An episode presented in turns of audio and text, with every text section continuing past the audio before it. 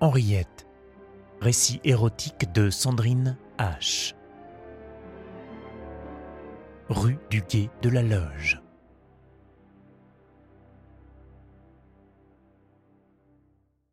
Dans leurs ébats qui furent nombreux au début de leur mariage,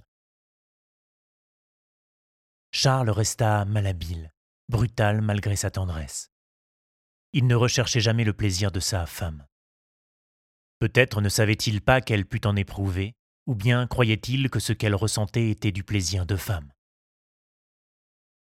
L'acte était consommé avec une étonnante rapidité, et Charles s'endormait satisfait, certain qu'ils étaient heureux, tous deux. Cependant, à tous les autres moments de la journée, il était inquiet du confort et des désirs de sa femme. Il avait pour elle de jolies attentions et des gestes très tendres qui contrastaient furieusement avec ceux trop brouillons et indifférents du devoir conjugal. Il était drôle aussi. Henriette riait souvent de ses naïvetés, de ses enthousiasmes, de ses élans inattendus, de ses maladresses et de ses craintes infondées.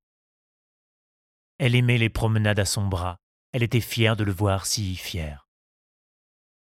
Elle savait la force qu'elle lui donnait et cela l'enchantait. Charles était en devenir. Elle sentait combien le terreau sur lequel il allait grandir était bon et loyal. Il fallait juste attendre qu'il mûrisse. Mais en attendant, ce n'était pas au lit que ce joli mari progressait. Alors, c'est avec impatience qu'Henriette espéra un signe de son inconnu. Un jour, en sortant de chez Mercier et Mercier, elle fut abordée par un enfant qui lui confia un billet. 25, rue du Guet de la Loge, troisième étage, première gauche, demain. Le lendemain, la boutique était fermée et Charles à l'étude. Comment avait-il su? Elle était comme une petite fille à qui on a promis un cadeau pour Noël. D'ailleurs, Noël approchait. Elle se prépara avec soin, enfila manteau, bonnet et manchon d'hermine, très à la mode cet hiver-là, et se rendit à son rendez-vous un peu après midi. Il lui ouvrit la porte. Mes hommages, madame. Elle n'était plus mademoiselle. Cela la troubla. Elle ne sut comment. Il la fit entrer dans un minuscule vestibule, un boudoir presque, et la conduisit aussitôt dans ce qui ressemblait à une chambre ou à un salon. C'était chaud, drapé de tentures mauves, violettes et dorées. Il faisait sombre. Un calorifère ronronnait et des chandeliers disséminaient une lumière tremblante révélant l'or des tentures. Des fauteuils crapauds, une table ronde et son service à thé, un grand miroir faisant face à un nu, tous deux encadrés de moulures dorées. Et dans l'alcôve, un lit somptueux recouvert de soieries et de fourrures et toujours ce parfum idéal, plaisant à l'esprit, grisant pour les sens. Ni fleuri, ni trop vert. Mais tout oriental, exotique, mêlant l'épaisseur de l'humus à la subtilité du benjoin, à peine réveillé par l'odeur fauve du musc. Déjà, Henriette se sentit transportée. Il ne fut pas long à la dévêtir. D'abord, il l'embrassa debout, et nu contre lui, palpant son corps vibrant, pétrissant ses fesses, caressant ses seins, décoiffant ses cheveux. C'était bon de se sentir à lui, tout contre le tissu de ses vêtements d'homme. Il s'embrassait à pleine bouche, à se faire mal, à gémir déjà. Il l'entraîna sur le lit et la contempla ainsi, livrée, lascive, étendue sur la fourrure et la soie, comme une odalisque. Pour la première fois, il se dévêtit. Il était beau. La moustache fine et la mâchoire ferme, le muscle long, le corps dessiné avec grâce, si viril cependant, brun de poil, miel de peau dans la lumière. Les flammes donnaient une couleur mouvante à sa peau, comme si un feu intérieur s'agitait en lui. Ses yeux luisaient, et pourtant il semblait calme, détendu, sûr de lui-même, il bandait, bien plus beau ainsi que toutes les statues trop sages. Mon Dieu, était-ce pour elle cet Apollon de chair, de sang et de feu? Il s'agenouilla contre le lit, il l'attira à lui, lui ouvrit les jambes pour lécher et mordre le tendre de ses cuisses, puis embrasser son sexe. D'abord il l'effleura à peine, qu'elle puisse seulement sentir son souffle sur sa peau sensible, puis il la caressa juste des lèvres.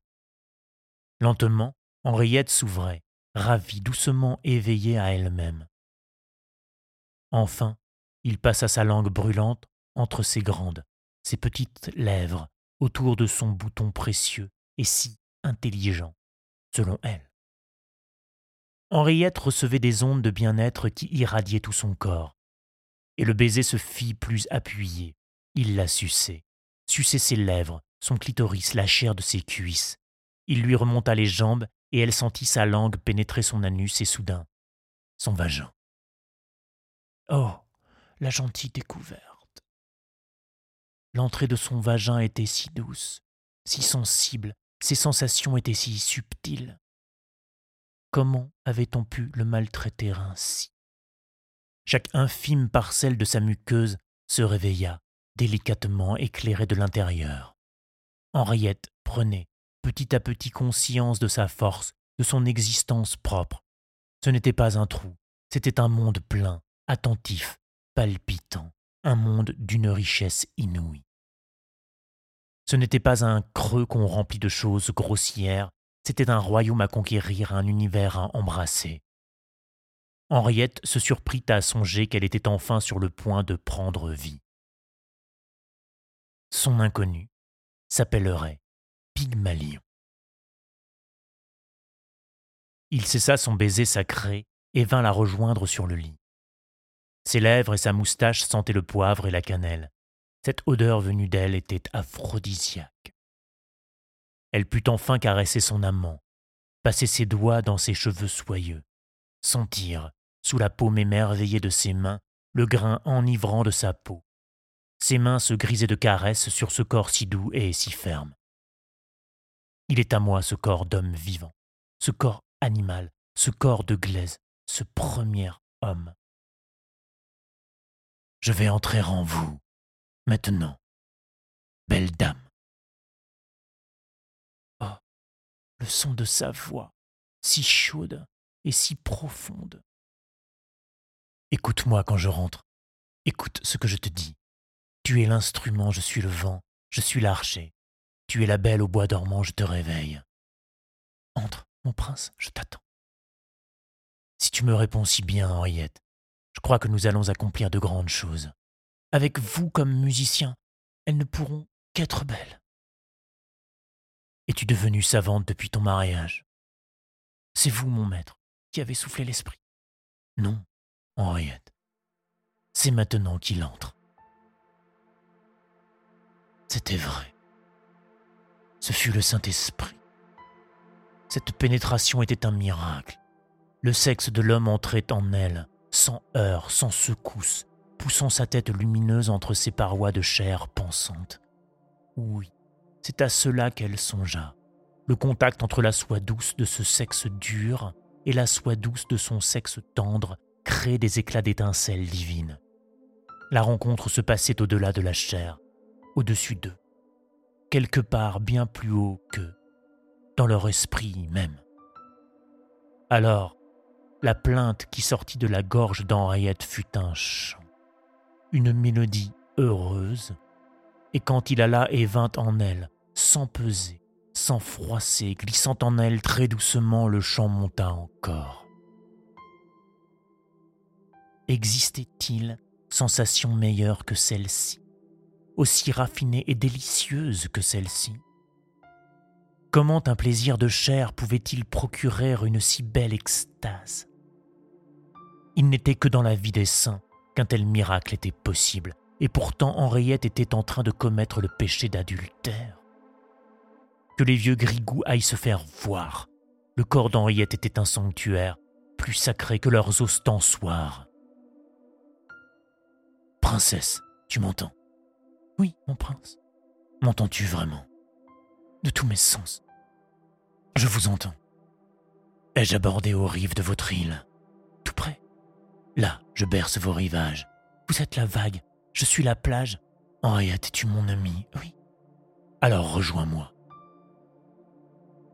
Au creux de son vagin, le sexe de l'homme avait éclairé un recoin de sa chair. À chacune de ses visites, il l'éclairait davantage. La partie lumineuse s'agrandissait, la tache de lumière se faisant de plus en plus fraîche et sensible. Quand il se retirait, elle s'éteignait. Quand il revenait, elle se rallumait. Le plaisir montait dans l'espoir de son retour, dans la certitude de son retour. Il allait revenir, là, justement là où elle l'attendait. Là, là. Henriette gémissait de cette attente, de cet espoir. Elle ne le perdrait pas, parce qu'il était là pour ça, pour revenir inéluctablement à sa rencontre. Reviens, reviens, là, reviens, magicien des lumières, là, reviens. Oui, oui, soupira-t-elle. Viens, Henriette, Viens.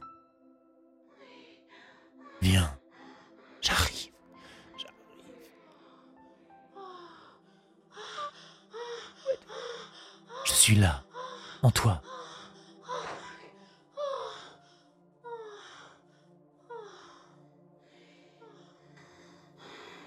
Ne me perdez pas, surtout pas. Je ne bouge plus, Henriette. C'est toi qui donnes le mouvement maintenant. Tu es la vague et le rivage tout à la fois. Je vous, je vous rejoins. Vous êtes là, hein, mon maître. Hein Encore. Tu es si belle quand tu jouis. Je ne vous entends pas. Trop de voix. Trop de voix en moi. Monsieur, je pars. Ça part. Là.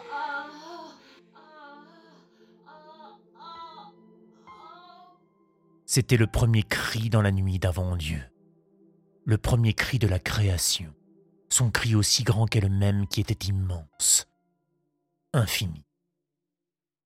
Il se coucha contre elle, peau contre peau, nus, tous deux, comme au premier jour. Elle mit la tête sur son épaule, il passa son bras autour d'elle. Elle s'endormit. Quand elle se réveilla, il apportait le thé brûlant. Il était encore nu, mais ne bandait plus. Soudain, elle réalisa. Oh Oh, mon Dieu Mais vous n'avez pas joui Non, belle dame. Je ne voudrais pas vous faire un enfant. Ceci est l'apanage de votre mari. Quand elle quitta la chambre du 25 rue du Guet de la Loge, elle jeta un coup d'œil aux fenêtres du troisième étage. Il était là, soulevant un rideau et la regardant partir. Elle aurait bien aimé savoir où il irait ensuite. Allait-il courir et errer dans la ville? Dans quelle bouche amie allait-il pouvoir décharger tout ce qu'il avait si douloureusement et merveilleusement su retenir?